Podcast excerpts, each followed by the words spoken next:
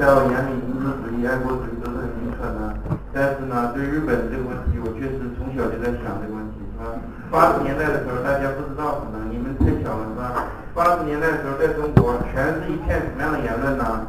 说自古以来，我们就是一代水的友好邻邦，直到了近代有小说军国主义捣乱，然后开始两国人民感情受到损损害，然后说在长远来看，两国人民还是友好的，怎么怎么样，全是这种论调。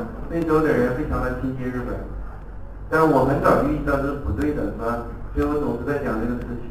但是这些年呢，已经不用讲了，因为我们这个民族又走向另一个极端了。那时候呢，祖先的仇恨他都不知道，很多孩子都不知道，然后在那傻了吧唧的说中日友好，我一看就很恶心。现在又走向另一个极端了，现在走向另一个极端是在中国极端民族主义社会抬头，一提日本，不管是好的坏的，对的不对的，只要一提日本就要操刀杀人。这是走向另一个极端，所以我不想再再说民族仇恨了，啊，非常的不好。但是对日本这个豺狼一样的民族，是吧？一定要保持警惕。我前面讲人种的时候过，没有天生好的人种和天生坏的人种。日本人呢，确实有问题，民族性格上有绝对的问题，是吧？但是只是后天，这是后天形成的，不是天生的坏种。所以你要宣传对日本民族什么进行灭绝什么的，既不可能，也不应该，是吧？也不应该。所以有些现在极端民族势力。所以我这种性格就是跟朋友讨论这种问题就两头不讨好。小的时候他们说一代水这个广义帮，我给他讲我看到历史资料，他们就说你这人怎么这样呢？都过去了是吧？你这人怎么这么小心眼呢？都过去了。我小时候老被朋友这么说，现在我身边好多朋友一听日本人就要杀人放火，我说别这样，他们说你这人怎么这样？最气人的是当年说这话和现在说这话的竟然是同一个人。这种人基本上是不可救药的，从来没有过理性，是吧？日本呢，形成今天这种恶心局面，都是后天的客观的文化的因素。一亿两千万人口挤在三十七万平方公里的小块土地上，人均国土占有远远低于中国，是吧？人人口密度比中国还大。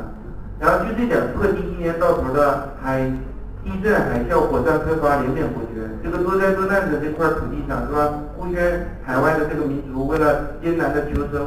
在过去几千年来艰难求生的过程中，逐渐形成了社会达尔文主义的思想，是吧？认为这个世界上的资源是不够的，哪个民族应该或配拥有更多的资源呢？还是凶狠的、厉害的、强悍的、优秀的民族，是吧？所以不断的从小给孩子灌输这种思想，说世界上资源是不够的，他当然不够，有的是民族够，是吧？他是肯定不够。然后他说，哪个民族应该或配拥有这个资源呢？再想想，再想想，从小就抓这个。孩子想来想去，有的想到了，有的想不到。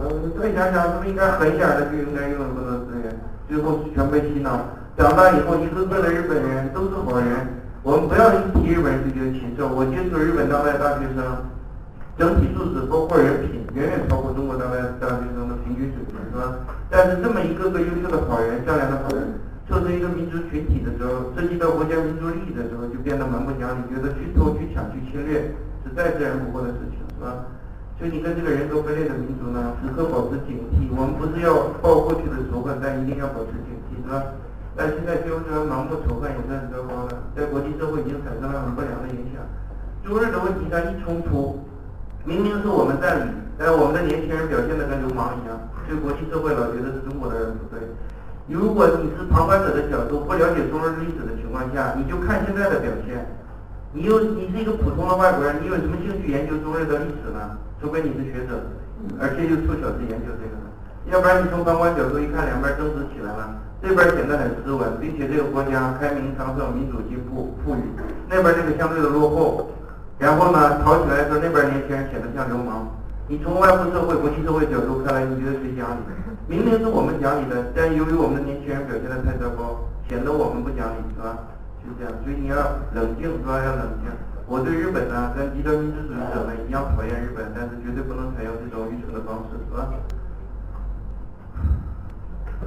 时刻保持警惕，很可能我们有生之年就会杀过来的，是吧？日本这种大量生产、大量消费的经济模式走到了尽头，没有资源，这个民族如果弱小呢，干预弱小就也就，就是他没有足够的能力，当然也就衰落下去了。但是如果他这么凶狠，并且这种观念深入人心的话，很可能就会在我们有生之年又会杀出来，是吧？很难讲。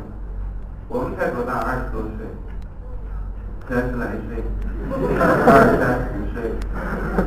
很可能有生之年就会看到他杀或者是吧？这都表示运气。嗯，这是第六题，看第七题讲一个。